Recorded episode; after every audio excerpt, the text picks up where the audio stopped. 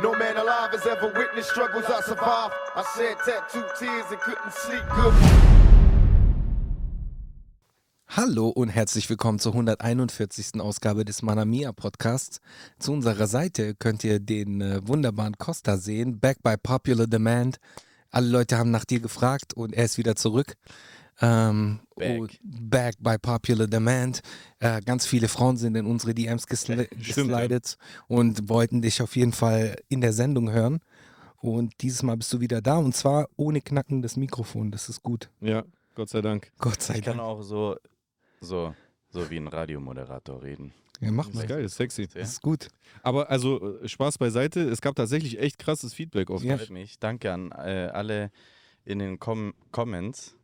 Hat Ja. mich gefreut. Hast du die gelesen? Äh, tatsächlich. Wieso, was, was war witzig? Dieser eine ähm, Comment, ich weiß nicht mehr von wem der war, äh, der gemeint hat, äh, dass es für dich normal sei, wenn die Leute eine halbe Stunde über. Ah, ey, weißt du was? Nein, nein. Weißt du, was wir machen? Am Ende dieser Folge gehen wir einfach die Kommentare von genau der Folge durch, wo Costa dabei war. Perfekt, können wir machen. Okay. Soll er seinen, seinen Genau. Senf dazugeben? Ja, genau, genau. Ja, ja. Geht's mit den Schuhen? Ja. Viel Kabelsalat hier unten. Es geht. Okay, es, korrekt. Mich stört eher der. Ja, Äh, du hast auf jeden Fall den schwersten. Kannst ein bisschen Bizeps-Curls machen. Leg's, leg's einfach auf deinen Bauch. Warte. So. Okay. Äh, So. Also erstmal freut mich, dass ich äh, äh, ein Teil äh, sein darf diesmal. Es hat mir tatsächlich mehr Spaß gemacht, als ich dachte. Das ist oft so. Jay hatte mich ja schon öfters gefragt. Aber diesmal ähm, dachte ich, komm, mache ich einfach mal mit. Ja, und heute auch bis zum Ende der Folge. Yes. Fall. Ich bin sehr gespannt. Geil. Also vorweg, so wie immer. Äh, wie geht's euch, aber wie geht's dir? Ähm, mir geht's gut. Ich äh, habe tatsächlich sehr viel gearbeitet diese Woche. Äh, wir hatten echt viel zu tun. Ich hatte drei Nachtschichten. Äh, viele Grüße an Tobi. Er weiß, wovon ich spreche. Äh, und das war schon sehr anstrengend. Heute habe ich zum ersten Mal ausgeschlafen bis 10 und davor war es halt echt bis, bis 3, 5. Okay, Äh, ist hart. Tobi, Ja. der Producer, Tobi Tan, äh, der hat dann echt bis fünf, halb sechs durchgemacht. Das war auf jeden Fall heftig. Also, Bester Mann. Für die Leute, die dich bisher noch nicht kennen sollten, müssen wir ja so ein bisschen einordnen, was du tust, was dein äh, Leben so bestimmt. Was, was machst du denn so, Costa? Was machst du denn so im Leben? ähm, also, äh, ich, ich denke mal, äh, viele kennen ja das Label von Jay Machtrap. Äh, da war ich äh, in der aktiven Zeit eben äh, Labelmanager und äh, entsprechend auch Künstlermanager. Und ähm, genau, das, ich habe auch was in der Richtung studiert, sage ich mal. Ich sage jetzt nicht, dass das äh, eine Voraussetzung dafür ist, aber ähm, ja, das habe ich viele Jahre gemacht. Ich habe mittlerweile ähm, nach auch dem Ende von Machtrap dann eine neue Firma gegründet. Äh, NCA heißt sie. Da machen wir Musikproduktion, Musikverlag, Musikmanagement, äh, eben auch die Studios hier, äh, die wunderschönen, die ihr ja schon öfters gesehen habt. Ähm, genau, das machen wir. Äh, es macht mir viel Spaß. Ich bin eben im Management. Ich mache also nicht aktiv Musik. Ich koordiniere. Ich äh, kümmere mich um die Künstler, die bei uns unter Vertrag sind. Und genau, das ist so mein Job. Und das eine oder andere Mal bist du auch an der Uni. Genau, nebenher doziere ich auch noch. Ähm, ja, das mache ich aber auch, bin ich ehrlich, so aus Spaßfaktor. Das macht mir viel Freude. Apropos Spaßfaktor, trotzdem kann man an der Stelle erwähnen, dass du tatsächlich aber angefangen ja, hast, Musik, also anfangs hast du Musik gemacht. Stimmt. Und, und nicht nur irgendwas. Tatsächlich hat äh, äh, mein Bruder Costa einfach den, das, weißt du was, weißt du, was lustig ist? Äh, Manuelsen hat letztens bei sich auf Twitch reagiert auf den Song von mir und ihm, den du, glaube ich, sogar auch produziert, hast. Wie hieß der nochmal? Ich weiß es nicht mehr genau. Entweder Ähm, ganz oder gar nicht, oder wenn das Geld stimmt, mach Wenn es. das Geld stimmt, mach es. Genau, ich glaube, er hat Ja. darauf äh, reagiert. Ich bin mir nicht sicher, aber selbst wenn er nicht auf den reagiert haben sollte, von diesen zwei Feature, Solo-Feature-Tracks von mir, hat, äh, hast du auf jeden Fall einen davon du produziert. Genau. Und wenn wir ganz weit zurückgehen, dann hatte Costa, der liebe Costa, eine Rap-Crew mit meinem Bruder. Ja, Ach so, ja, das, so weit habe ich jetzt nicht gedacht. Colony hieß es. Ja, stimmt. Genau. Äh, ihr, ihr könnt, wie wäre es denn, wenn man in den Comments, äh, ich heiße ja Costa, ich werde mit C geschrieben, ähm, es soll mal alle raten, wie ich als Rapper hieß, äh, weil das ist sehr lustig. Also, ich, ich gebe einen Tipp, es hat was mit C zu tun, weil ich ja mit Costa geschrieben werde und ihr könnt es ja dann in der nächsten Folge auflösen, weil das ist schon sehr lustig, wie ich hieß. Den Namen hat mir tatsächlich Jay gegeben. Ja. Ja, Ja, der war immer so der Namensgeber. Jay Ja, hat immer ja. Namen verteilt für das alle. stimmt. Das stimmt. Das bin ich aber mittlerweile auch irgendwie. Wenn irgendjemand ein Business macht, äh, dann mische ich mich da gerne ein und äh, schlage einen, Namen vor. So Dann geil. liegt es vielleicht bei uns so in der Familie, dass wir so diese Wortkreativität haben. Creatives. Ich habe auch Shindy damals seinen Namen gegeben. Weißt du noch, wie der hieß, als er zu uns gekommen ist? Ja. Schindler. Also, es ist nicht ultra schlimm, aber das war sein Künstlername. Ja, halt, Im, Im Vergleich zum jetzigen Künstlernamen halt witzig, ja. ist auf jeden Fall cool, ja. ja. Also ja, zu, zu dem Thema, ähm, ich habe, äh, ich war auch mal Producer, genau. Genau, das, Genau. das wollte ich damit eigentlich sagen, weil du auch, und deswegen habe ich das eigentlich erwähnt, weil du auch eigentlich eine klassische Musikausbildung auch Ja. hast. Also du, du spielst Drums, Kla Klavier auch, oder? Genau, Die zwei. Genau. Ja, also Ja. ist auf jeden Fall. Äh, Ja, das, also ich sag mal auch an alle, hier sind vielleicht auch ein paar äh, Musik-Business-Interessierte. Ich glaube, das ist auch generell interessant, wenn ich den Aspekt hier heute vielleicht ein bisschen einspiele. Safe. Sehr gerne. Ähm, also für alle Manager, Angehenden oder Managerinnen, ähm, es macht auf jeden Fall Sinn, Ahnung von Musik zu haben. Also ich merke das selber, wenn ich jetzt äh, mit Künstler oder keine Ahnung, Brands über Musik spreche, dann ähm, weiß ich, wovon ich äh, rede. Äh, und ich glaube, Manager, die jetzt wirklich äh, nicht wissen, was ein Chorus ist oder was ein, Vers ist oder so, ist auf jeden Fall Problem. Oder die keine Instrumente kennen. Also ich glaube, das das für mich ehrlich gesagt äh, notwendig, um, um richtig Management zu betreiben. Es gibt auch Business Manager, da ist vielleicht nicht so gefragt, aber ähm, genau, also um Künstlermanager zu sein, sollte das schon mit dabei sein, finde ich. Was würdest du denn ähm, KünstlerInnen da draußen, die jetzt kein Management haben, was würdest du denen denn raten, wenn die alles selber machen wollen würden? Gibt es da irgendwie ein Handwerkzeug, was man denen irgendwie mit auf den Weg geben kann? Irgendetwas, was sie beachten sollten, deiner Meinung nach? Äh, wie, was, was meinst du jetzt? Um Also- das zu werden oder? Um sich vielleicht selbst auch zu managen. So, was, was muss man beachten? Ähm, also ich bin der Meinung, dass äh, ab einem gewiss, also es gibt so Charakterzüge. Es gibt Künstler, die ähm, in der Lage sind, sich selber zu managen. Ähm, ich glaube aber tatsächlich, das sind vielleicht zwischen drei bis fünf Prozent aller Künstler, die da in der Lage sind, weil es geht nicht nur darum, dass ein Künstler ähm, telefonieren kann oder so. Es gibt ja auch so Hobbymanager, die jetzt mal ein Fotoshooting organisieren können.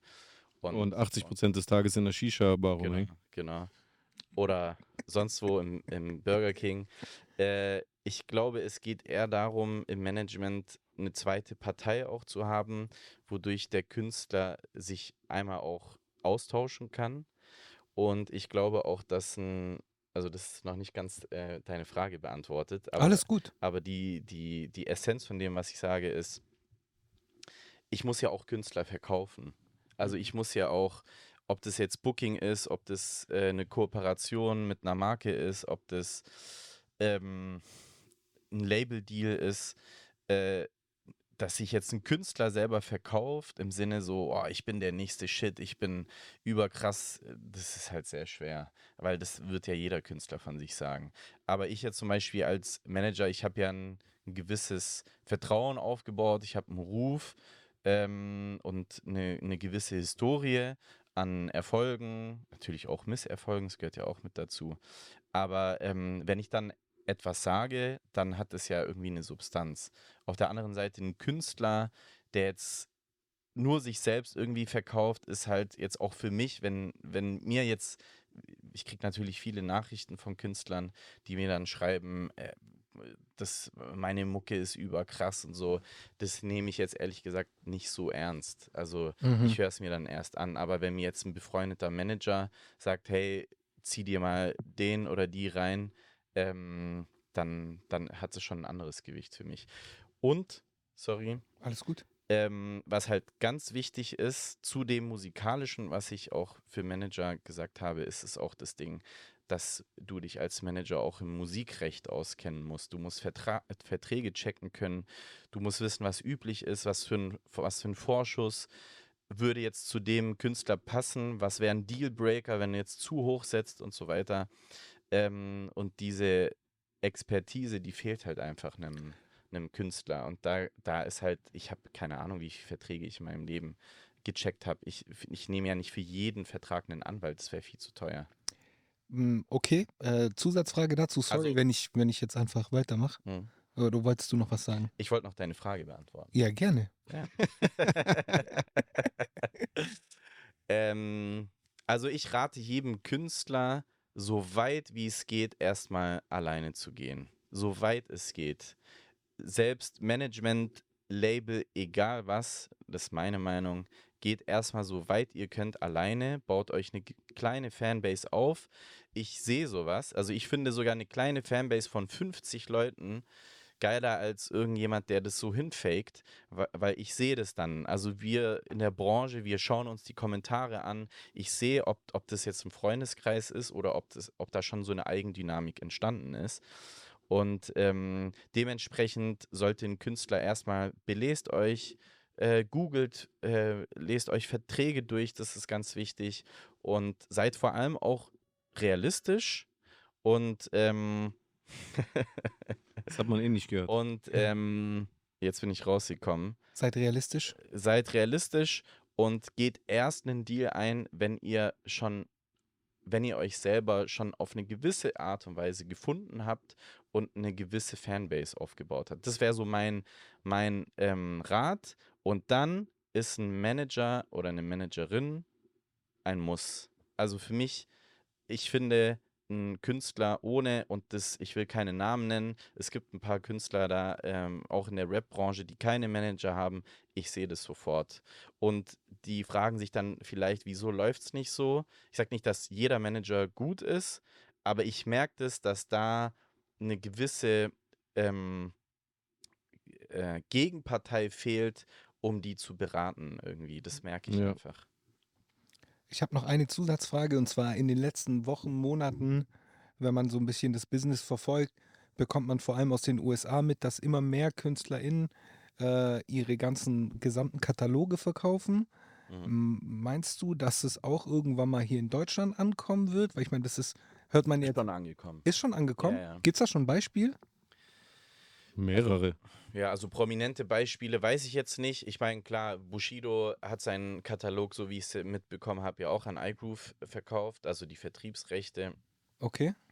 Ähm, das wäre ein Beispiel, aber Kataloge sind viel wert. Also das ist einfach so, die sind natürlich äh, viel wert, wenn, wenn auch viele Streams laufen. Es gibt auch ein Modell von, von äh, Major-Labels. Ich weiß jetzt noch nicht, wie ähm, weit es ist. Die machen so Mini-Invests für Künstler. Ähm, das Ganze äh, heißt, äh, ich weiß gerade nicht, wie das heißt. Also Universal hat auf jeden Fall äh, so ein, äh, so, eine, so ein Department, das eben Mini-Invests für einzelne Songs macht. Das heißt, die, die, die haben dann irgendeine künstliche Intelligenz, die checkt dann anhand aller Daten, die sie zur Verfügung hat, was dieser Song theoretisch wert sein könnte und kaufen dir diesen Song ab. Vor Release. Nee. Bereits released, kann auch ein Jahr released sein. Die sagen dann, okay, hier anhand der Data, TikTok, alles, also da, ich weiß nicht, was alles mit, mitschwingt, dann sagen die, okay, als Beispiel jetzt, du hast einen Song, der hat 100.000 Streams, Universal, ah, das das machen, glaub viele, aber ich kenne jetzt das Beispiel von Universal. Äh, die sagen dann, hier, fünf- 5.000 Euro kriegst du, äh, dafür drückst du die Masterrechte ab. So, der, der Song gehört dir erstmal nicht. Ähm, und du verdienst weiterhin von mir aus, das kannst du dann aussuchen, 20, 30, 40, 50 Prozent der Einnahmen. Weil die Frage habe hab ich auch deswegen ein bisschen gestellt. Und, und ganz kurz, und Ja. ich finde das ein, ein cooles Modell, um junge Künstler Budget zu geben, um damit zu arbeiten. Ich bin nicht der Verfechter von der Katalog muss immer beim Künstler bleiben. Das ist das ist eine Wertanlage, die kann mal da, mal da sein, die fällt ja immer zum Schluss wieder an dich zurück. Wollte ich gerade sagen, das ist ja auch immer zeitlich begrenzt. Genau. Das würde ja nicht, also in den USA ist es wahrscheinlich eher möglich, aber in Deutschland wird es ja nur temporär äh, verkauft. Nee, tatsächlich kannst du in Deutschland auch deinen Katalog Lebenslang. unendlich verkaufen. Aber wird es gemacht? Das war Nee, früher gell? in, den, in den normalen Bandübernahmeverträgen war das drin. Ich weiß nicht, ob du dich erinnerst an die ersten Deals, die wir unterzeichnet haben. Natürlich. Stand Ich erinnere mich auch, was bei Charblife drin stand. Zeitraum unendlich. Ja. Also für immer. So, das macht man heute. aber das ist bescheuert. Ich glaub, Warum sollte ich das machen? das ist rechtlich auf jeden Fall auch anfechtbar. Also ich glaube nicht, dass das immer so Safe. ist. Vor allem, weil das Urheberrecht ja äh, äh, de facto nicht übertragbar Aber ist. die. Masterrechte haben nichts zu tun mit dem Urheberrecht. Ja, aber kannst du nicht quasi mit dem, mit, mit, also ich, das frage ich jetzt als Laie, kann man nicht, also fußend auf dem Urheberrecht dann anfechten, wenn jemand dir äh, lebenslang deine Verwertungsrechte äh, äh, abgekauft hat? D- Das ist ein guter Punkt. Das, Das, könnte sein. das meine ich. Also zum Beispiel auch im, im, im Urheberrecht ist es, also das ist vielleicht auch ein interessanter Fakt. Ich wollte jetzt hier eigentlich gar nicht so einen Musikbusiness-Talk machen, aber wenn, wenn es interessant ist, Absolut. können ja auch die Leute in die äh, Kommentare schreiben. so Ich würde sagen, wir fangen einfach ab der Hälfte der Sendung noch ein zweites Thema an, ganz einfach. Ja, okay. Ja. Ähm, die Urheberrechte in Deutschland sind ja nicht übertragbar, das, das weißt Genau. du ja. Genau. Im Gegensatz zu den USA, da kannst du die Urheberrechte verkaufen, in Deutschland eben nicht. Und ich Wie- finde wie findest du das gut. eigentlich? Ich finde das total gut. Wie, wie es bei uns ist oder wie es bei Wie denen ist? ist. Ich auch, ja. Ich finde, die Urheberrechte sind auf eine Person, auf einen Menschen bezogen und es macht total Sinn, dass die nicht weitergegeben können. Mit der Prämisse, sage ich mal, dass ähm, die Urheberrechte 70 Jahre nach dem Tod vom Urheber erlöschen. Das bedeutet, irgendwann werden wir den Tag erleben, an dem Michael Jacksons ähm, Songs urheberrechtsfrei sind und dann werdet ihr lauter Michael Jackson Songs, äh, Remakes und sonst was hören. Ich freue mich auf die ganzen Bushido-Remakes dann. Ja. Ja. Ja. Ja, ja. ja äh, nochmal eine Frage dazu. Ähm, Gerade was das Thema Katalogverkaufen angeht. Ich finde halt das Modell, wie es gerade in den USA passiert, finde ich halt interessant zu sehen, weil ich meine, glaube der, der aktuellste Fall ist, glaube ich, Dr. Dre. Dr. Dre wurden jetzt, glaube ich, 200 Millionen angeboten für seinen Katalog. Das finde ich ehrlich gesagt Ein gar bisschen nicht mal wenig. So, ich finde das gar nicht viel. Ja. Ja, ist ein bisschen wenig. Also für Dr. Dre finde ich das ein bisschen wenig. Aber das Interessante ist halt dadurch, äh, dass die dann das, den kompletten Katalog verkaufen, haben die dann die Rechte für die Songs und dann sieht man auf einmal, wie in Kinofilmen der Song rauskommt, in Werbung der Song von denen ist und die generieren wirklich viel mehr, als sie eigentlich ursprünglich äh, ausgegeben haben dafür. So, das ist ein super Invest für die. Das ist ein extrem gutes Invest und man muss auch sehen, dass ähm, äh, äh, ich, ich sag's jetzt so, wie es ist. Das wird, das prognostiziere ich jetzt zu 100 Prozent. Ähm, Masterrechte werden wie Aktien bald sein. Costradamus. Ja, es 100 Prozent. Also Das Eindruck habe ich auch. Äh, ähm, äh, weil, also Musik, also ich, ich bin ja Unternehmer und ich bekomme oft, natürlich bekommt man so Angebote für Geschäfte und so, steig hier ein und dann investierst du so und so viel Kohle und dann hast du vielleicht eine Rendite von bla bla bla und so weiter. Ähm, das Ding ist, äh, immer wenn ich darüber nachdenke, dann rein wirtschaftlich gesehen, und wenn du eine Firma hast, musst du ja wirtschaftlich denken, ist Musik das beste Invest. Weil, und Künstler, weil du einfach, ähm, es gibt keine Grenze nach oben. Du hast das Risiko, dass es gar nicht funktioniert. Das ist klar. Das ist einfach dann dein persönliches ähm, Gefühl und auch deine Erfahrung, die du mitbringst, um, um einzuschätzen, ob ein Künstler erfolgreich wird. Aber tatsächlich ist Musik ein einmaliges Invest. Also jetzt, ich rede von einem Song. Und, und früher war das ja so, man musste, um weiter Geld zu verdienen, sagen wir, ein Song hat funktioniert, musstest du nochmal CDs pressen, also nochmal investieren, um nochmal zu verdienen. Im Zeitalter vom Streaming ist es ja, du investierst einmal, Mhm. sagen wir, keine Ahnung, kommst dann auf ein Invest mit Videoclip etc., pipapo, zwischen 10.000 bis 20.000, whatever, kommt drauf an. Ähm, äh, äh, Videokosten sind ja enorm hoch. Das ist so der größte Kostenfaktor. Ähm, und irgendwann sind die gedeckt. Wenn wir jetzt bei, bei Spotify ausgehen von circa 3.500 Eu- Umsatz pro Million Streams, könnt ihr ja hochrechnen, wenn ein Song halt, keine Ahnung, über 100 Millionen Streams hat, dann ist es, dann explodiert es einfach nach oben. Und tatsächlich werden alle, die daran beteiligt sind, halt, ich sag jetzt mal, rich mit einem Invest, mit einem Mini-Invest. Und jetzt bringt ein Künstler noch mehr Songs raus, dann geht es ja die ganze Zeit weiter. Und das Geile ist, die alten Streams, die, Mhm, wollte ich gerade sagen. Die laufen ja weiter. die arbeiten weiter. Ja. Und die werden durch die neueren auch mit hochgezogen. Und irgendwann verkaufst du dann auch noch die Masterrechte als, als Label. Man kann sich halt kaum ausmalen, in was, von was für einer Dimension wir dann halt bei so einem Evergreen wie Last Christmas reden, bei sowas zum Beispiel, was Also die Streaming-Dienste betrifft. Ja, also Streaming. enorm. Geisteskrank, also gell? Auf jeden Fall Millionenhöhe und Urheberrechte, also GEMA-Rechte, vielleicht auch für die Zuschauer interessant, wenn man von GEMA äh, redet, ist damit immer, sind immer die Urheberrechte gemeint und die zählen ja weltweit. Das heißt, wenn ein Song im Mexiko gespielt wird, dann verdient der, verdienen die Urheber hier ja auch Kohle. Mhm. So. Und ähm, auch interessant, die größte, das meiste an Geld, was, was ein Urheber verdient, ist durch Live. Ähm, Gigs tatsächlich. Ähm, deswegen ist halt, wenn du jetzt einen Song für Helene Fischer äh, äh, geschrieben hast, das ist gar nicht durch das Streaming oder Radio interessant, sondern durch äh, ihre Konzerte. Und äh, die GEMA bemisst eben nach Anzahl der verkauften Tickets. Ah, das wollte ich gerade fragen. Sehr Mhm. gut, gut. Ja. Ja, Ja, geil. voll gut. Haben wir jetzt auch mal so ein bisschen Sagen wir mal Business kurz- Talk. Äh, Crashkurs Querbeet äh, Musikindustrie. Und Das deswegen- war noch sehr wenig.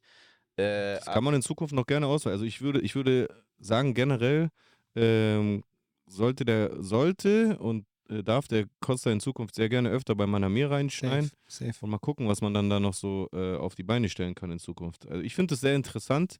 Äh, ich muss sagen, ich habe dir gerade so zugehört und teilweise ähm, habe ich gerade kurz vergessen, dass du mein Bruder bist, weil es ist echt interessant, äh, was du erzählst, ohne Witz. Und ähm, was mich aber jetzt abseits davon interessiert, um einfach mal radikal das Thema zu wechseln. Wie findest du das eigentlich, dass Choosen so konsequent gendert? Ist dir das aufgefallen überhaupt? Das ist mir aufgefallen. Das habe ich gemerkt, dass es dir aufgefallen ist, Äh. deswegen frage ich. Ja, du kennst mich ja auch gut, wir sind ja Brüder. Stimmt, ja. Ja.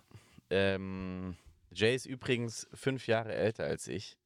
Äh, und auch äh, witziger Fun Fact: alle denken immer, dass ich älter bin. Obwohl er einfach wirklich fünf Jahre älter ist als ich. Wie viel nochmal? Fünf. Okay. Oder wie Griechen sagen würden. Fünf. Ähm, äh, äh, der Fe Achso, ja.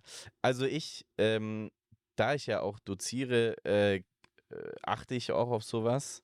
Äh, und auch zu Recht. Also ich sag mal, bei mir, Also ganz kurz, das heißt, du genders auch. Ich gender anders. Ich gender Musiker und Musikerinnen. Oder ich, Aber das ist ja streng genommen nicht gegendert. keine Ahnung. Also nach der, oder? Oder Chusen, sei- du bist ja der Experte. Was heißt da der Experte? Ich, Also ich ich finde- mach's doch einfach nur. Ich finde, du bist da am, sensi- am empathischsten von okay, uns. das vielleicht. Das Also, vielleicht. also ich, ich sag mal meinen Background. Dabei. gerne, gerne. Also ich, ich doziere ja logischerweise Musikmanagement an Hochschulen und ähm, da sind tatsächlich 70 Prozent ähm, Frauen. Und ich finde es halt komisch, wenn ich dann immer von ein Manager muss. So, es stimmt halt dann einfach. Also ich denke dann, ich spreche jetzt nur die, die, die acht Typen an und die anderen spreche ich irgendwie nicht an. Irgendwie finde ich das halt komisch und deswegen habe ich mir das angewöhnt. Also du teilst. Also ich habe es nicht gemacht, weil das, Vorsicht, Agenda ist. Wie, wie, Agenda. Äh, LGBTQ. Also mich hat Agenda. jemand dazu gezwungen, überhaupt gar nicht. und du dozierst an der Uni. Ja, Also das, weil es gibt ja oft in diesen Verschwörungstalks, an Unis werden alle gezwungen und sowas, nur um es mal dazu zu mir hat sagen. niemand irgendwas vorgeschrieben, wie ich rede oder sonst was. Ähm, ich, ich muss gestehen, einmal hat mir eine Studentin gesagt, als ich gesagt habe, das ist total behindert, ähm, meinte sie, Costa, also die, man duzt sich ja mittlerweile. Ich bin ja auch relativ jung für einen Dozenten. Dann hat sie mir halt gesagt, ähm, das ist ein bisschen komisch, wenn du behindert sagst.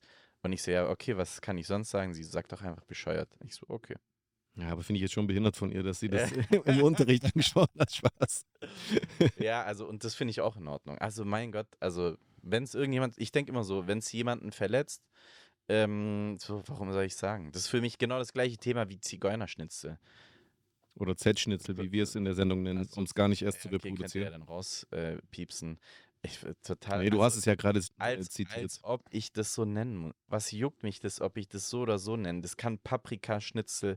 äh, Das, Ungarischer Art. das, äh, das juckt mich. Oder Nummer 54, kann ich auch sagen. Ja, ja. So. Ja, ich habe da die gleiche Einstellung wie du. Ich finde ich find lieber ein bisschen rücksichtsvoller als ein bisschen rücksichtsloser. Gerade heutzutage. Ich weiß gar nicht, wer den Leuten in den Kopf gekackt hat, dass man immer auf Teufel komm raus auf sein Recht bestehen muss. Das ist auch irgendwie sowas typisch Deutsches, gell?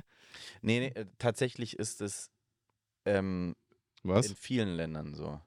Also diese Ich be Bewegung. betrachte es halt aus Deutschland heraus. ja, diese Bewegung, ich glaube manchmal, so wir, ich bin ja auch so ein extremer äh, Verschwörungstheoretiker, Hater. Ach so, ich, ich dachte gerade, ich muss gleich die, Gut die, die Familienmitgliedschaft kündigen. Sehr So. gut angefangen. Ähm, was heißt, also es, es gibt sicherlich irgendwelche Interessen und sonst was. Ich will das Thema jetzt gar nicht so öffnen. Ich glaube, das habt ihr schon viel besprochen, aber Jay und ich reden ja auch viel darüber.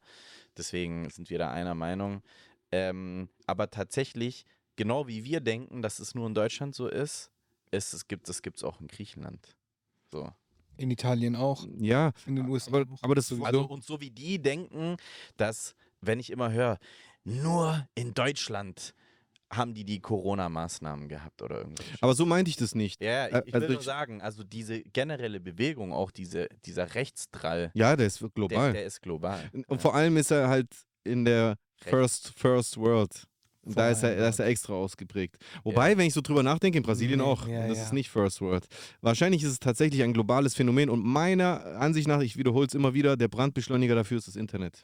Bei all den Vorteilen, ja die uns das. Internet gebracht hat, ja, was heißt logisch? Es ist so, wir haben gerade in der letzte Woche in der Folge darüber gesprochen, dass, ähm, dass mittlerweile diese, die, diese politische Couleur im, im Real Life gar nicht mehr so wichtig ist wie das soziale Medium, auf dem du bist. Die Telegram-Gruppe oder der YouTube-Channel, den du abonniert hast. Weil es gibt mittlerweile Leute, die sich selbst als links identifizieren und zum Beispiel absolute Sarah Wagenknecht-Verfechter sind, die dann aber in Wahrheit für mein Empfinden so weit schon nach rechts abgerutscht sind, dass sie das gar nicht gemerkt haben, aber die würden sofort sagen, ich bin, ich bin gegen äh, äh, Nationalismus, ich bin äh, gegen, gegen äh, Rechtsextreme, aber die unkontrollierte äh, Massenzuwanderung ist ein Problem. Und das liegt nur an diesen, an diesen Online-Bubbles, in denen die Menschen sich Ich- ich- befinden. Ja. Ich, ich, ich, also wenn, äh, wenn wir jetzt über Politik sprechen, da, da geht es ja in, erster Linie darum, Stimmen abzugreifen. Also wenn wir jetzt vor allem über eine Sarah Wagenknecht sprechen. Die hat halt gemerkt, dass sie da zum ersten Mal wirklich eine große, große Masse ansprechen konnte. Ich glaube ihr, dass das auch irgendwie ihre Meinung, dass es auch irgendwie ihre Meinung ist, sorry. Ähm, aber auf jeden Fall hängt es damit zusammen, ähm, dass sie gemerkt hat, oh cool, ich, ich kriege hier viel, viel Feedback, scheißegal von wo, Hauptsache ähm, eigentlich das gleiche wie Influencer. Eigentlich sind Politiker Influencer. Die, die, die bringen doch das, Klar. was, was, was gerade gefragt ist. So. Genau. Aber bevor wir so, weil ich finde, ihr, also wenn ich ein bisschen in die, in die Themen, Themenwahl einschreiten darf, Sehr klar. gerne, sehr gerne. weil ihr eh so politisch äh, immer seid, äh, würde ich, würd ich lieber, also weil ich glaube, da, da deckt ihr schon alles ab, würde ich es viel geiler finden, über menschliche Dinge zu Okay, wo, wo, Stark. Äh, dann leg mal los. Schlag was vor. Ähm, hm. Jetzt sind wir alle gespannt und warten auf dich. Also ich, Mundgeruch. n- nee, ich, ich ähm, Geht. Geht, geht. also tatsächlich, ich müsste kurz nachdenken, was, äh, worüber Okay, ich erklär mal genauer, was du, was du damit meinst. Also, also ich finde, ich beschäftige mich viel damit, wie ähm, Menschen, also weil ich habe ja, mein Job besteht nur aus Menschen. Ich habe ja jeden Tag Gespräche, ich habe jeden Tag ähm, äh, äh, Situationen, die ich lösen muss. du hast immer mit sozialer Interaktion Genau. zu tun. Und ich finde das Selbst zu Hause, seine Möbel sind Menschen, die sich so genau, das, bücken, so einen ja. Tisch bilden und so. Ah, voll. nee, und ich finde das Thema sehr interessant, das beschäftigt mich viel und ich dachte, vielleicht können wir da ein bisschen über was sprechen. Ja, safe. Zum Beispiel Gerne. über, n- über n- wa- was habt ihr denn für einen Eindruck, wie, wie verhalten sich denn Menschen momentan zueinander? Also findet ihr das cool? Findet ihr, das hat eine gute, gute Art und Weise angenommen, wie, wie, man, wie man mittlerweile ähm, mit und in Freundschaften miteinander umgeht? Oder Ähm, Gibt es da irgendwas, was euch stört? Das würde mich mal interessieren. Äh, ich habe eine Gegenfrage. Ja. Glaubst du, dass sich daran in, deinem, in deiner Lebenszeit tatsächlich was grundlegend verändert hat oder dass du es einfach bloß anders wahrnimmst wegen dem Internet? Ähm, ich glaube, tatsächlich haben sich Faktoren verändert in der Art und Weise der Kommunikation, dass man, ich meine, früher, das werden vielleicht manche Zuschauer auch kennen, ich glaube, ihr habt ja nicht das ultra, ultra junge Publikum. Ist tatsächlich gemischt. Wir Gemischt, haben sehr okay. junge Leute, aber Dann- auch dann Leute, die in unserem Alter oder älter sind. Für, für jüngere Menschen äh, vielleicht interessant. Kennt ihr noch die Zeit, ähm, hey, äh, Kevin, am Mittwoch treffen wir uns in der Stadt. Wieso Kevin? Keine Ahnung, ich hatte Okay. einen Freund, der Kevin heißt, aber egal.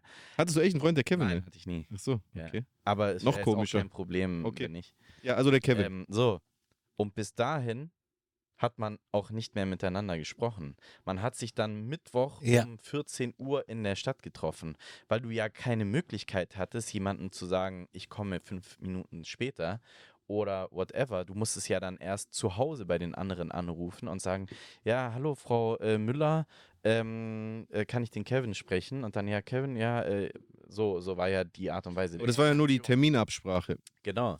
Aber das ist schon ein großer Unterschied, der dadurch, dadurch, dass ich jetzt in dem Moment sagen kann, so wie äh, äh, hier äh, Fabio, mein werter Schöne Grüße. Homeboy, ähm, der hat hier gewartet und ich habe ihm dann geschrieben, ich komme gleich so. Das war ja früher gar nicht möglich. Das ist eigentlich Standard zwischen Chusen Ja. und mir. Übrigens zum Thema Pünktlichkeit. Äh, Ey, aber ich war nur vier. Aber lass das Thema nicht wieder aufmachen. Bitte nicht, bitte nicht, bitte Äh. nicht. Da könnte ich heute wieder einen auspacken. Äh, für deinen Punkt. Äh, Ach, sorry. Entschuldigung. Genau.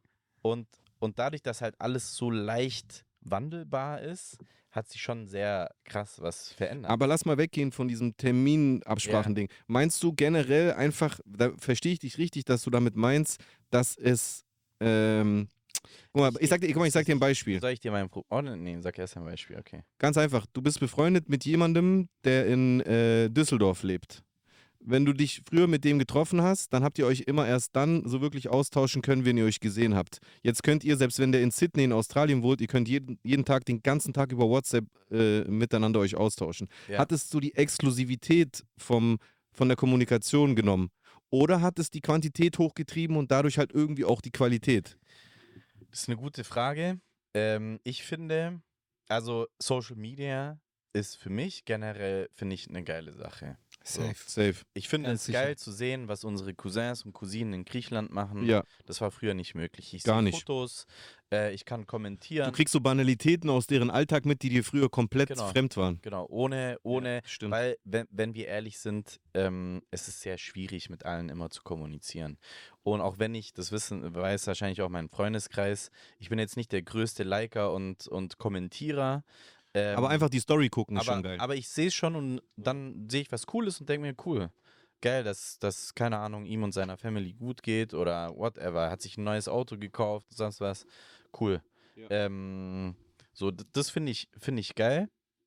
Ähm, auf der anderen Seite natürlich äh, haben wir durch, durch Social Media auch eine veränderte Wertschätzung von, von, Das ist von allem. Das, ja, Hörst du es auch die ich höre ganze hör die Zeit? ganze Zeit dein Bart immer am Mikro. Ich hör's auch die ganze. Zeit. Oh, Ja, genau. ach krass. Ich hab's die ganze Zeit gehört. Ich habe die ganze Zeit gesucht. Ist es das Kabel? Ist es das Kabel? Scheiße, dieser Bart. Aber ohne Bart würde auch scheiße aussehen. Ja, auf jeden Fall. Ähm, oha, jetzt voll. Ja, egal. Ist die Hälfte der Folge, dann könnt ihr die zweite Hälfte ohne Ich Bartrascheln bin, ich genießen. bin selten vor dem Mikro, deswegen. Ist egal. Alles Das, das ist nicht schlimm. Letztes Mal hat alles geknackst. Ja, voll. Stimmt. Ja. Und hat trotzdem, war ja trotzdem cool. Naja, sehr gut. Äh, und auf der anderen Seite natürlich dadurch ist, hat, hat die Qualität, wie du sagst, natürlich ein bisschen abgenommen. Aber, also, was heißt abgenommen? Es ist halt.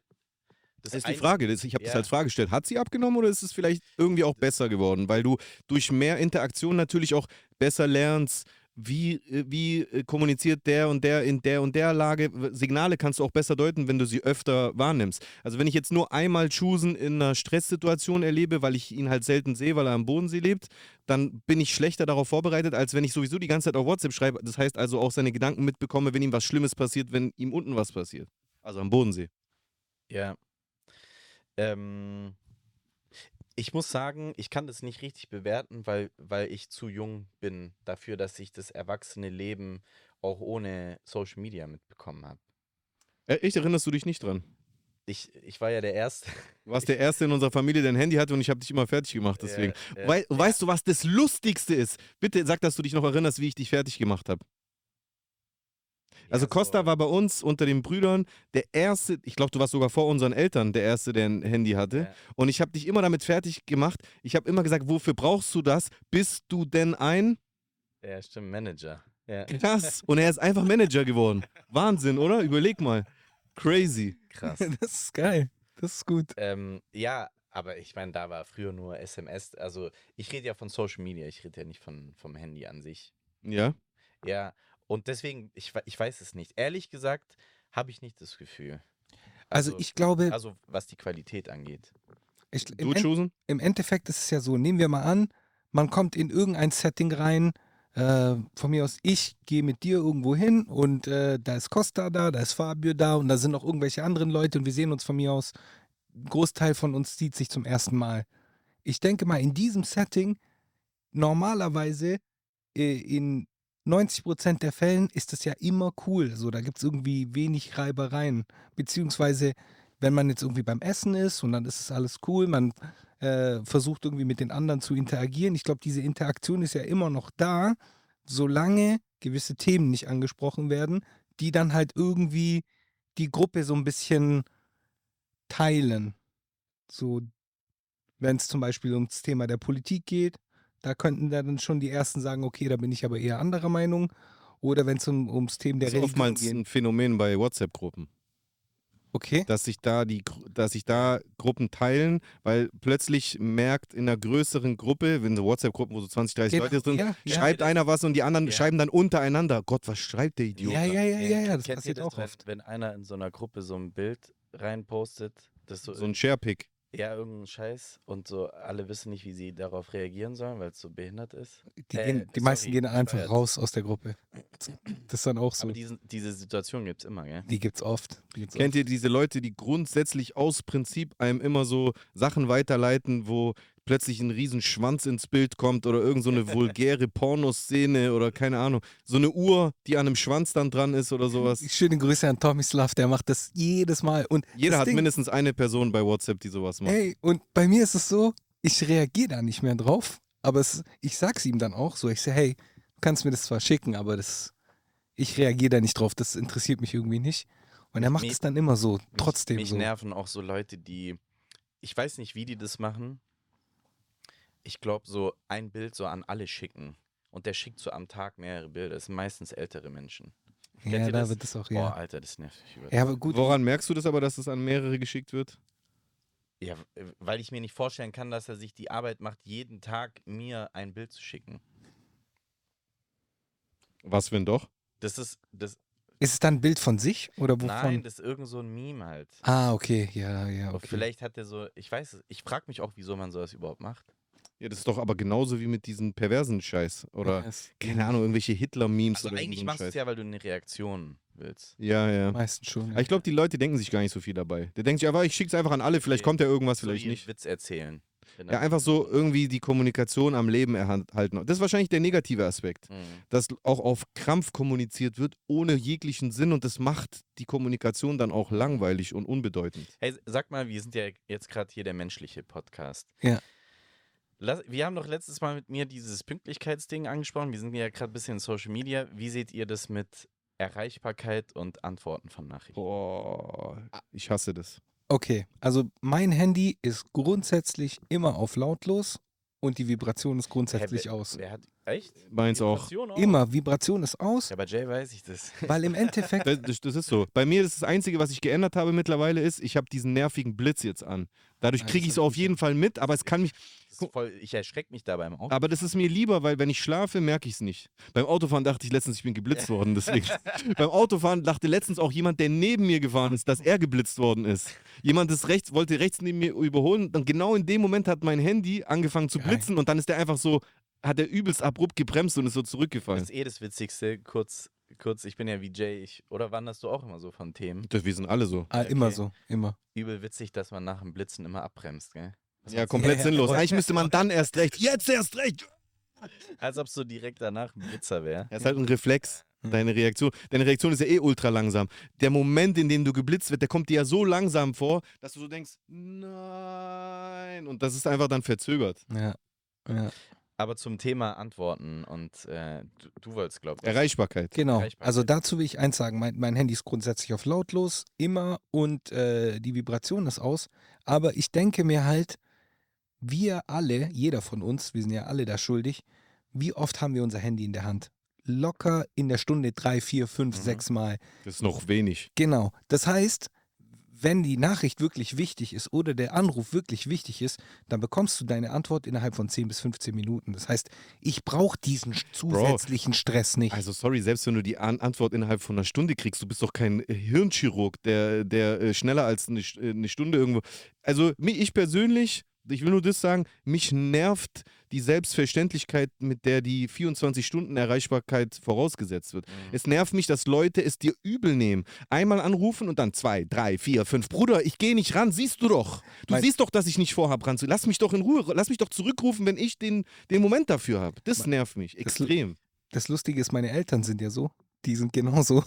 die sind Dass die es nicht akzeptieren. genau so. Oh. Und das Erste, wenn, die dann, wenn ich dann zurückrufe oder rangehe, dann ist das Erste, was ich, warum bist du nicht rangegangen? Ich, Boah, ich muss sagen, meine Eltern sind da Gott sei Dank gar nicht so. Die respektieren das. Die rufen einmal an und dann lassen die es auch gut Also ich, geb, ich gebe dir voll recht und ich finde auch, ähm, das ist übrigens äh, was Negatives an, ich zähle ja auch, ich, irgendwie zähle ich auch selbst WhatsApp zu Social Media.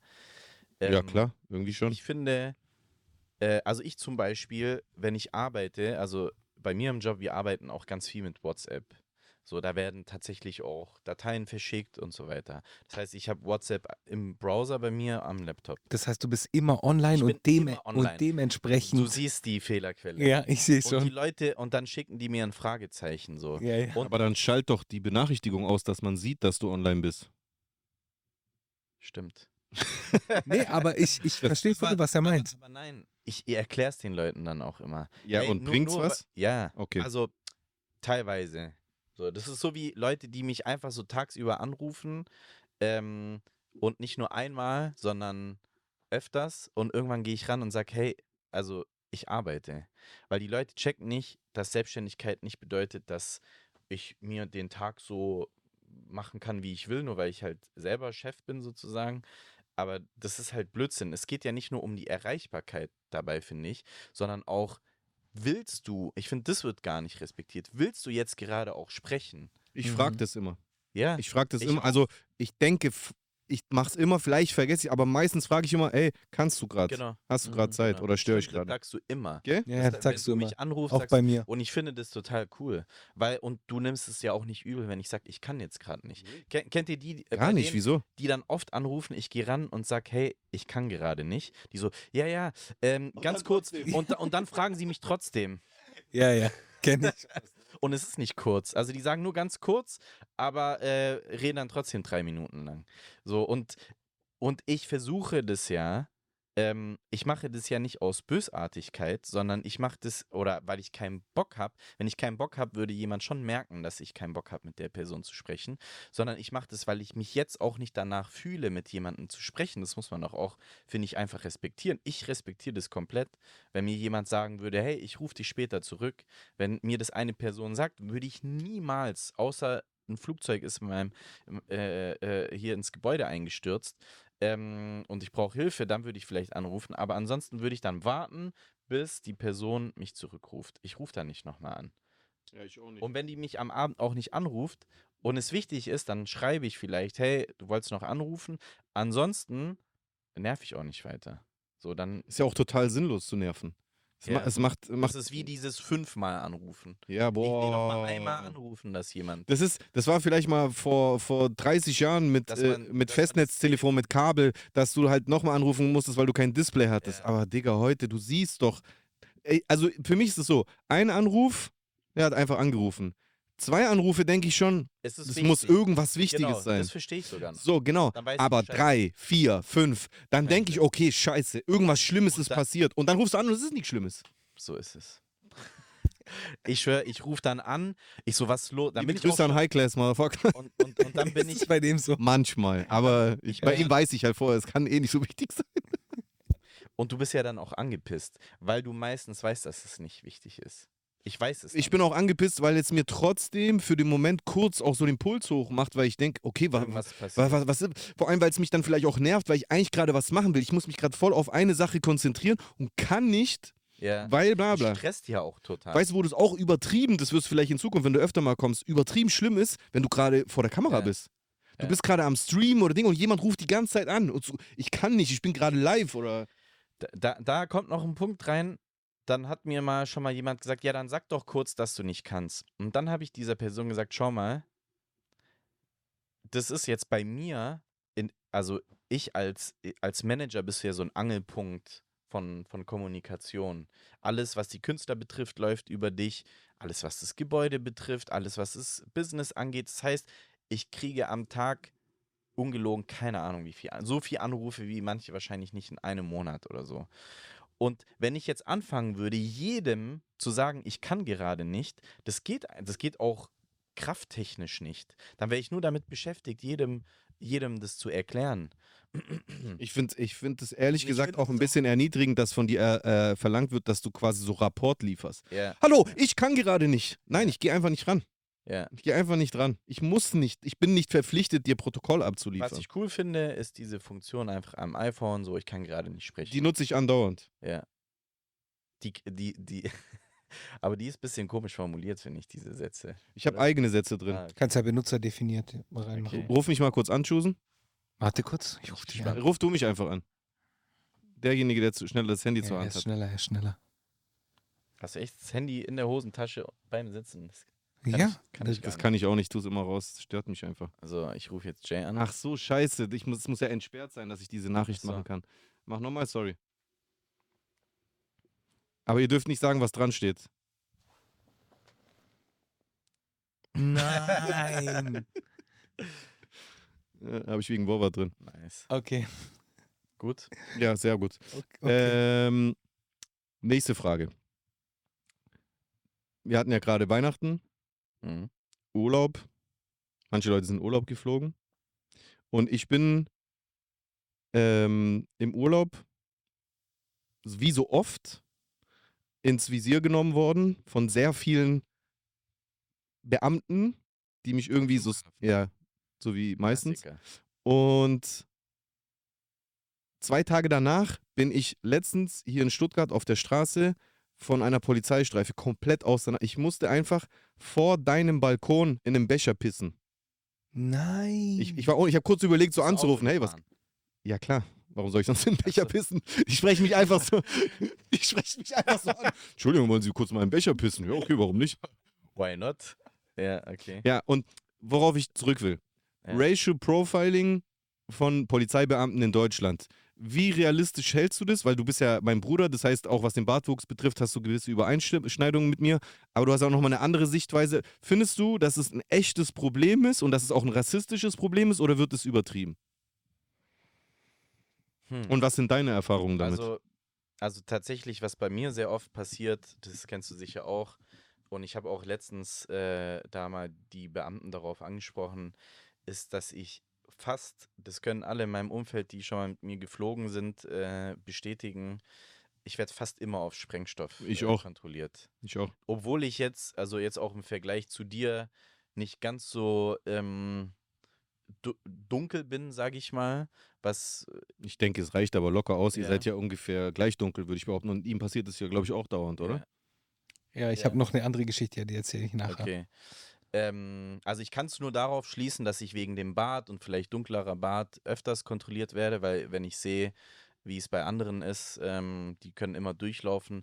Und ich muss sagen, es nervt halt einfach. Ja, vor allem, Also- weil du ganz genau weißt, dass es dir passiert. Ja. Ich erkenne das musste Verhalten sogar- von den Beamten sogar ich schon. musste sogar einmal, also total random, ich hatte so ein, so ein Parfüm, das heißt Space Bomb. Nee, wie heißt das? Ich, ich, ich weiß nicht, wie es heißt. Ich glaube, ich weiß, welches. Diesel. Rolf und, nee, Rolf und Meier. Keine Meinst du das, was wie eine Handgranate aus wie aussieht? eine Handgranate. und ich bin da von Hamburg nach Stuttgart geflogen Und dann haben die mich natürlich kontrolliert und dann haben die auch dieses Parfüm in meinem Handgepäck gesehen.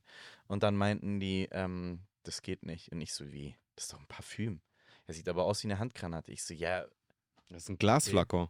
ähm, ja, was machen wir jetzt? Die so, ja, das müssen sie entsorgen. Ich so, das ist arschteuer, das, ich, das Hä? Und ich dann? Nicht.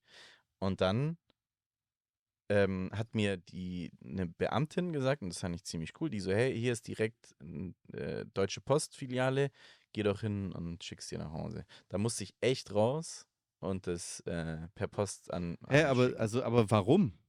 Es ist ja de facto kein ja Sprengkörper. gefragt. Ja, die meinten, im Flugzeug könnte ich das verwenden und vortäuschen, als wäre es das und dadurch halt keine Ahnung. Ich muss sagen, Ah, das, das, du hast recht. Das, das- weißt du was? Ist mir auch mal passiert mit so. Kennst du diesen Springmesserkamm, den ich vor lange hatte? ja, Das ist mir damit mal Ja. passiert. ich, äh, das Erlebnis würde ich jetzt nicht auf Racial Profiling schließen. Der Fakt, dass ich kontrolliert wurde, auf jeden Fall. Und ich, ich sag ernsthaft, von zehn Flügen werde ich bei neun auf Sprengstoff mit diesem, Safe. mit diesem Ab, Ab Ja. also dieses Tesa-Dings oder was ist. Der war bei mir sogar mal positiv. Echt? Ja, in Berlin. Ja, Da sind von allen Seiten Polizeibeamte gekommen. krass. Dann muss ich alles ausziehen, Schuhe, Ach, Socken. Und dann habe ich mal wirklich einen gefragt. Ich habe da mal gesehen. Da Ich hatte übrigens, sorry, ich hatte keinen Sprengstoff dabei. Okay. Ähm, habe ich gefragt, hey, mal ganz ehrlich, habe ich dann so einen Beamten gefragt, es war auch ein Kenneck. Äh, Dann konnte ich auch ein bisschen offener mit dem sprechen. Ich so, ey, ganz ehrlich, warum werde ich immer kontrolliert irgendwie? Und der so, das ist auch interessant zu wissen, die, die ähm, Beamten, die stehen hinten und die, die setzen schon an, dass du kontrolliert wirst, schon in der Schlange. Die Ja, geben ja, das durch ja, per ja, Funk. ja. Genau das gleiche hat Ja, mir ja, ja. Ach echt? Lustigerweise, gleiche. Das war in Berlin bei mir. Ja. Berlin-Tegel. In Berlin-Tegel war ein, war ein Test von mir positiv, dann sind die alle gekommen, bla bla, dann war natürlich nichts, ja, manchmal kann es wegen Streichhölzern oder so, bla bla. Und dann habe ich halt so, der, der, der normale, dieser Kontrollperson, Flughafenpersonal, das war auch ein Kenneck. Und dann habe ich ihm so, hey, unter uns, jetzt mal ganz ehrlich, das ist doch einfach nur, weil ich ein Kanake bin, oder?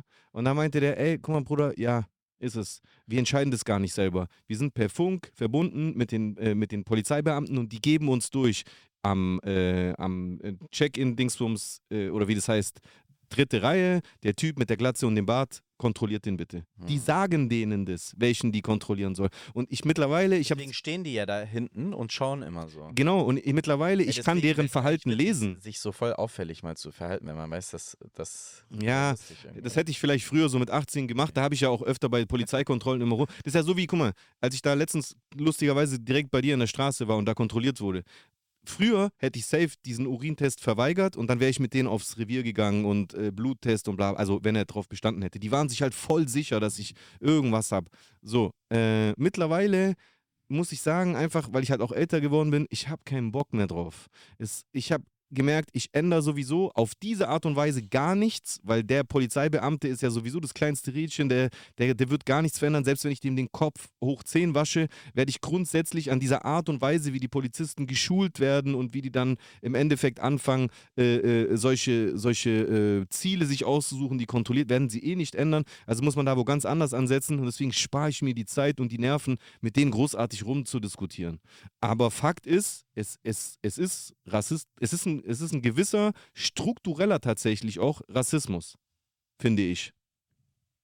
Weil in der Ausbildung, ich erkläre auch warum, weil in der Ausbildung weder etwas dagegen getan wird, noch zumindest darüber aufgeklärt wird.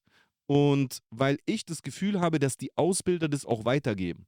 Dass sie dann so argumentieren mit, ja, was soll ich halt machen, wenn ich oft Erfahrungen mit Leuten mit bla bla bla mache? Ja, nein, das ist aber rassistisch. Das ist nicht okay. Und selbst wenn 20 Leute mit, mit Vollbart das und das machen, dann musst du trotzdem von Fall zu Fall differenzieren und darfst mich nicht aus Prinzip rausziehen, nur weil ich einen Vollbart Okay, habe. wa was sagt ihr denn zu dem, dass, ähm, also was würdet ihr sagen, wer macht denn den meisten Stress in Clubs? Ich glaube, das hängt 100% vom Club ab. Ich bin mir sicher, dass es Nee, nee, genügend Clubs ich- gibt, wo das Kanaken sind. Ja, so, weil ich habe auch mal mit einem Türsteher auch drüber gesprochen. Ja, ich auch. Du weißt auch, worauf ich hinaus will. Ich weiß auch, was die Türsteher sagen, aber es kommt Ja. drauf an, in was also für einem Club die ja selber Türsteher sind. Kennex und sagen natürlich ja, aber Kennex machen halt auch die meisten Stress. Ich will das gar nicht rechtfertigen. Ähm, das ist nur, das wurde mir mal so gesagt. Und deswegen kommen halt dann auch vermehrt Kennex halt auch nicht rein in, in Clubs. So, ich versuche das nur irgendwie nachzuvollziehen, ob das Sinn macht oder ob, ob man das ähm, anders bewerten könnte, aber es fängt ja irgendwie immer da an. Also das ist ja so die Erklärung von der anderen Seite. Würde ja auch ein Polizist sagen, ja, äh, die meisten Scheiß in Stuttgart machen ja auch äh, Kennex. Also bei einem, So. bei einem Polizist verstehe ich das gar nicht. Bei einem Türsteher kann ich das ein, ein Stück weit verstehen, absolut.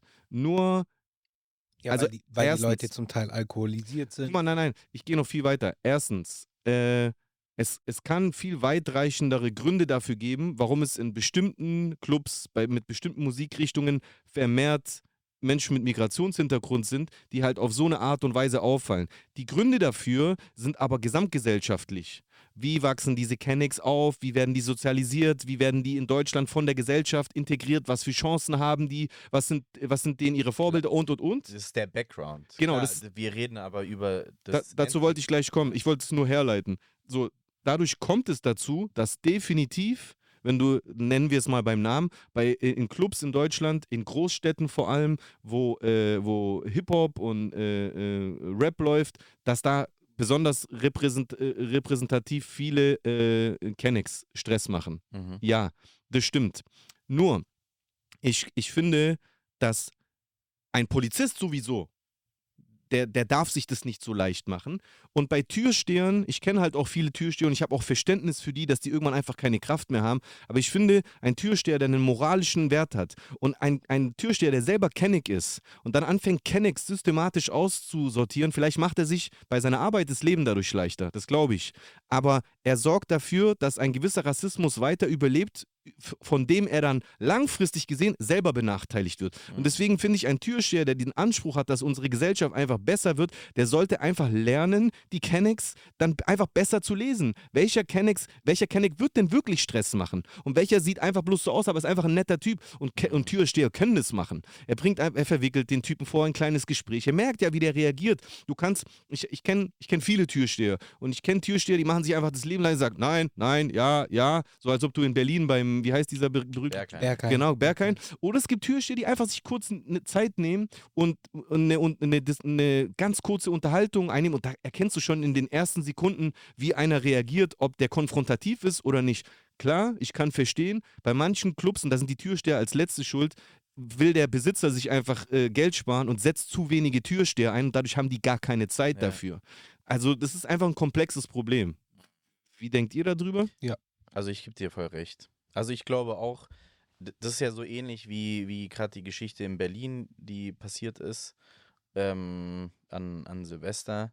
Und äh, was ich daran ultra eklig finde, ist, also für die, die, die dann das Ganze jetzt zu einer riesigen Debatte über ähm, äh, fehl, fehlgeschlagene ähm, Integration. Integration.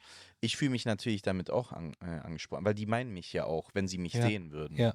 So, aber, also, sorry, also ich bin in, besser integrierter als so manch, ähm, ja, äh, als so manche Deutsche, die, die mich jetzt, die mir das jetzt vom Aussehen her niemals zutrauen würden.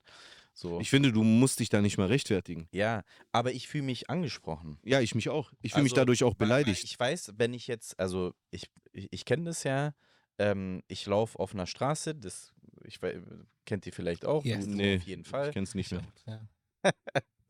Ja, warte. Und vor mir auf der, auf der Rolltreppe, hier, wenn wir zum Studio wollen, ist ja auch diese eine Rolltreppe. Ich habe es schon so oft erlebt und es nervt mich einfach. Dann ist halt eine ältere deutsche Frau vor mir, Standard. schaut dann nach hinten zurück, sieht mich und hält dann so ihre Taschen. Handtasche fest. Standard. Ich Standard. denke mir so, oh mein Gott, echt. Standard. Alter Schwede. Aber das glaubt Und- dir halt jemand, der nicht selber davon Ich betroffen ist. weiß, Nicht. das, das, das, das glaub, ja, das sehen die dann, wenn die mal so mit uns, weißt du noch damals, wo wir da unseren Kollegen mitgenommen haben, den, wer war das nochmal, Tommy W., äh, ein deutscher Producer, super Typ. Deutsch sage ich, weil er halt sehr deutsch Auch Deutsch aussieht. gelesen, ja. Und ähm, dann gehen wir in den Club und wir sind nicht reingekommen und der hat sein Leben nicht mehr Der, verstanden. der konnte es nicht verstehen, weil er das noch nie erlebt hat. Der so, wie, wir kommen nicht rein. Ich so, ja, wir kommen nicht rein, egal, nächster Club. Der so, hä? Kann doch nicht sein. So, und ich so, doch, das ist Standard. Also wir sind, kommen hier nicht rein, müssen jetzt abklappern, wo wir reinkommen. Deswegen finde ich auch, das beste Mittel, um was daran zu ändern, ist, wenn die ganze Gesellschaft, weil ich bin ja davon überzeugt, dass die ganze Gesellschaft eher gut ist, also auch die Menschen, Absolut. die nicht von Rassismus betroffen sind, die Mehrheit von denen möchte auch nicht, dass wir das in Deutschland haben. Und wir ändern schneller was daran, wenn alle an einem Strang ziehen und alle streng, äh, ziehen eher an einem Strang, wenn es allen bewusst ist. Und deswegen sind auch so Sachen wie so ein Podcast oder auch auch Musiker, auch Rapper, die vielleicht ab und zu auch mal was Vernünftiges kurz mal zwischendurch sagen, die auf solche Themen aufmerksam machen. Es ist wichtig, sich Gehör zu verschaffen. Und deswegen finde ich auch, um nochmal zurückzukommen dass zu sie, dem dass Anfangs. Sie, dass sie uns mal hören, Genau. wir sprechen. Genau. Das ist ja bei mir, in dem Moment, wo ich dann anfange zu sprechen, ist es dann so, ah, Sie können aber super. gut Deutsch. Ja. Nee, das kommt bei mir nicht, aber es ist dann so, ah, Von ihm geht keine Bedrohung genau, aus. genau. Ja, ja, das ist mein, mein ganzes Leben ist so. Mein ganzes Leben lang bei mir, als ich studiert habe, haben die mir äh, gesagt, ja, am Anfang, ähm, die waren alle so komisch zu mir. Und, Man muss dazu sagen, du hast ja in, äh, das war ja teilweise auch sogar in Ostdeutschland, da war es wahrscheinlich Ja. noch extremer. und, dann, und dann sagen die so, ja, am Anfang dachten wir, du bist irgendwie so voll gefährlich oder irgendwas. Ich so, hä? Ich bin ja auch so generell, ich bin ja so ein freundlicher Mensch. Ich bin ja auch, ich lächle viel und so. Ich so, hä? Wo bin ich denn irgendwie gefährlich? Wegen deinem Standard-Gesichtsausdruck. ja. Wenn ich so, wenn, wenn, wenn ich einfach keine Miene verziehe, dann empfinden das in, immer in Deutschland. In Griechenland hat mich noch nie jemand so angesprochen. Finden die Leute immer, dass ich so grimmig gucke. ja. Ob ich einfach nur ganz normal gucke. Warum ist es? Mit Sicherheit wegen der Farbe des Bartes zum Beispiel. Kann sein, ja, weil es halt irgendwie fremd. Die Farbe der Augenbrauen, das ist fremd. einfach so. Kann mir jeder erzählen, was der will. Das gilt natürlich für eine Minderheit in Deutschland. Die Minderheit der Menschen ist rassistisch in, in dem Maße, aber diese Minderheit reicht aus, um uns das Leben scheiße Aber zu machen. dieser Rassismus hat sich, also ich, äh, Rassismus würden jetzt manche sagen, das ist kein, keine Ahnung, ich, mit den Begrifflichkeiten will ich mich gar nicht irgendwie äh, äh, Auseinandersetzen, ja. genau. sagen wir einfach mal ähm, Diskriminierung. Ähm, ich finde, das hat, hat einen Wandel genommen in den letzten Jahren. Das ist so ein Undercover ähm, äh, rechts geworden. Das ist so. man sich ist es salonfähig gewohnt, so, gemacht. dass man so beim Italiener ist und sich einen Döner holt, danach noch einen Shawarma und einen Ayran trinkt. Aber ähm, Ich möchte mal den Italiener sehen, wo du dir einen Döner holst. nee, ich habe so nacheinander. Ach so. Wenn du viel Hunger hast. Doner. Ich habe übrigens letztens zwei Döner nacheinander gegessen. Das geht. ist äh, echt stabil. Ja. Boah, Döner habe ich Bock. Ja, ähm, Übrigens, Und, sorry. und aber es ist so anders geworden. Also es ist so, ähm, der Satz kommt danach. Also der kommt, nachdem ich gesagt habe, boah, ein Shawarma war übel lecker. So, aber dann kommt der Satz dann doch, der irgendwie rassistisch ist. So, das, äh, wisst ihr, was ich meine? Es hat irgendwie so, eine, so einen Wandel genommen. So, Ja. So einen ganz komischen. Ich check den ehrlich gesagt nicht. Also ich habe einfach, Also so gegen Flüchtlinge dann meistens. ich habe den Eindruck, ich schwöre bei Gott, das wollte ich gerade sagen, ich habe den Eindruck, dass es ab 2015 angefangen hat, dass es wieder okay geworden ist, Sachen zu sagen unter dem Ding, ja, das wird man ja wohl noch sagen dürfen. Und weißt du, woran- Meinungsfreiheit. Und weißt du, woran das liegt? Also, beziehungsweise, was mich dabei immer nervt an dieser ganzen Sache ist, dass wir, wir, äh, Migranten oder Migranten zweiter Generation in Deutschland, Menschen mit Migrationshintergrund. Menschen mit Migrationshintergrund in Deutschland, dass wir genau diese Sache auch so noch befeuern. Und dann, und dann, dann gibt es so zwei Klassen von Ausländern. ja, ja, ja. So, Ja. weißt du, so ist das Allerschlimmste. Das ist diese Entwicklung. Leute, die Genau. sich von der AfD instrumentalisieren Genau. lassen, weil die zum Beispiel Migranten sind, aber keine Muslime und dann gemeinsam mit anderen AfD-Sympathisanten gegen Also- äh, muslimische Flüchtlinge hetzen. Schlimmste. Das ist Haus- und Feldsklaven-Mentalität. ja, voll. um es mal mit voll. einer gewagten Metapher zu beschreiben. ja. Das ist das gleiche wie wenn ich Leute sehe, die von Alice Weidel, AfD, ähm, irgendeinen Ausschnitt posten und, Wow. ich, und ich denen dann sage, Alter, du weißt schon, dass es ein, ja, aber ein, sie hat ein- recht. Genau, das, was Chosen Ja, sagt, aber sie hat recht. das ist immer die Antwort. Stimmt's? Und dann sag ich immer, ich würde auch von einem Kindervergewaltiger, wenn er die, oh sorry, ich bin wieder mit dem Bart so nah, die beste Spaghetti Bolognese des, der ganzen Welt macht, ich würde von diesem Menschen nicht mal ein Glas Wasser trinken. Ich auch nicht. Ganz einfach. Und das ist für mich das Gleiche. Ein Nazi ist für mich ein Nazi. Mir ist scheißegal, ob der irgendwo was riecht. Es interessiert mich nicht. Das ist ein menschenverachtender äh, Mensch. Ciao. Aber ich finde Leuten, das ist, Juckt mich nicht. weißt du was? Das ist die eine Sache, wo, also es gibt bestimmt mehrere. Ich finde, es gibt nicht so viele. Ich bin kein Freund von, früher war das, äh, früher war es besser, heute war es besser oder andersrum. Aber ich finde, eine Sache, finde ich, ist heute echt extrem. Voll viele Menschen haben einfach nicht mehr den Schneid, äh, ihre, ihren Prinzipien treu zu bleiben. Prinzipien werden so schnell gebogen, je nach opportunistischer äh, äh, Gelegenheit XY. Ja, mein Gott, aber da hat er ja recht. Ja, und dann mach dir die verdammte Mühe und such was raus von jemandem, der nicht solche rassistischen äh, ja äh, ja, Aussagen genau. dann gleichzeitig hat. Genau. Also zumindest. Aber dazu sind ein- die Leute zu faul. Eine Sache muss man verstehen. In dem Moment, was diese Leute nicht verstehen. Von mir aus hat dann eine Alice Weidel in einem Punkt recht. Das Problem ist, wenn ich jetzt diesen Satz poste und ich sage, ja, sonst finde ich sie scheiße, aber da hat sie recht. Ich gebe dieser Person ja eine Plattform auf meinem Social Media und dadurch profitiert sie auch mit ihren anderen Drecksinhalten. Das ist doch das Problem an der Sache. Ist ja gar nicht, dass diese eine Aussage richtig ist, sondern was ich damit im Endeffekt bewirke, weil das ist ja marketingtechnisch Branding. Also ich brande Mhm. diese Person mit einer positiven Aussage. Du hilfst, dass sie besser Genau. dasteht. Genau. Und dann denken die, ja, also Alice Weidel finde ich eigentlich super. Das weil wär- ich nur das gehört habe von ihr. Das wäre wie, wie wenn jemand in einem äh, Burgerladen, weil er Geld sparen will, äh, abgelaufene, äh, abgelaufenes Gemüse reinnimmt und du isst es trotzdem, weil du sagst, ja, aber das Fleisch ist ja gut. Wow, geiler Vergleich. Und äh, mit Stimmt. diesem Vergleich will ich jetzt auch äh, das Ende dieser vor- äh, heutigen Sendung einläuten. Liebster Costa, es war schön, dass du da gewesen bist. Moment, Dank. dieses Mal möchte ich, dass wir Musikvorschläge äh, äh, Vorschläge noch mit hinzufügen. Von, Von Costa auf jeden Fall. uns allen drei, wenn du magst. Alles klar, natürlich von uns allen. Wir machen immer am Ende der Podcast-Folge, was, guck mal einfach in deinen, äh, in deinen Musikplayer rein, was du aktuell hörst und empfiehl den Leuten etwas daraus. Ja, weil Fabio da ist, muss ich auf jeden Fall was Italienisches mit reinnehmen. So. Das, äh, das ist eins, was sicher ist. Und zwar, ich habe gleich auch schon was. Puh. Die Kommentare haben wir jetzt übrigens nicht vorgelesen, aber ich würde sagen, das machen wir beim nächsten Mal. Können wir gerne machen, Ja. ja. Beziehungsweise wir sind alle durch. Wir sind, haben alle Kommentare auf dem aktuellsten Stand. Auch die, wo er dabei war bei der Die Folge. haben wir auch vorgelesen. Ach so, aber er war nicht dabei. War er nicht okay, dabei. wisst ihr was, wir machen es anders. Schreibt unter dieser Folge Kommentare auch gezielt an Costa und beim nächsten Mal, wenn Costa hier ist, gehen wir die mit ihm zusammen durch. Wir lassen die beim nächsten Mal extra aus. Oder weißt du was, bei der nächsten Folge machen wir gar keine Kommentare. Machen wir eh nicht. Also daher, was der. Ja, sehr, sehr gut. Also, ich glaube, ich habe schon einen Song. Sag mal.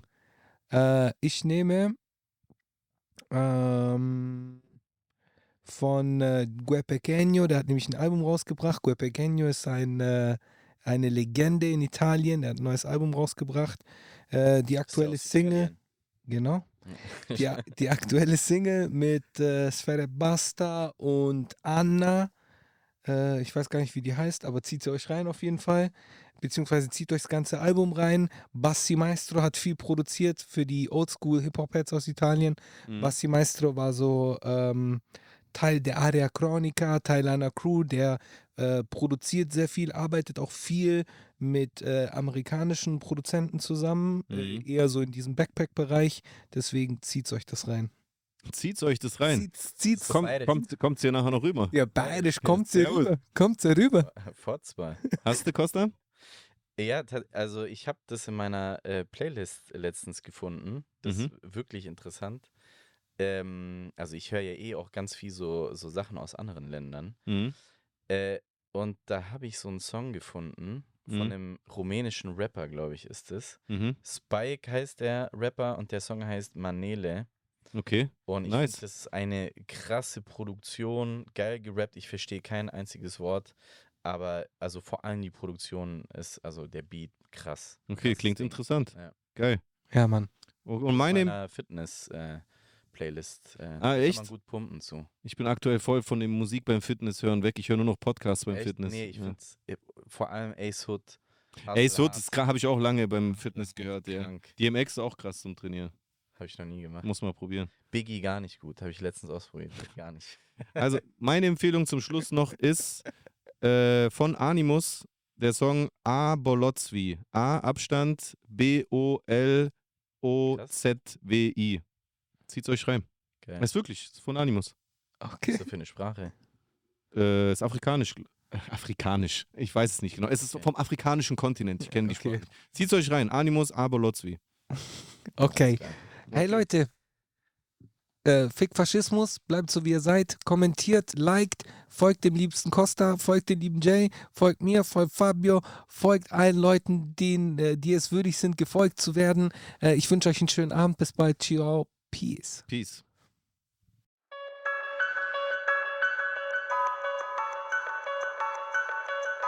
No man alive has ever witnessed struggles I survived. I shed tattooed tears and couldn't sleep good.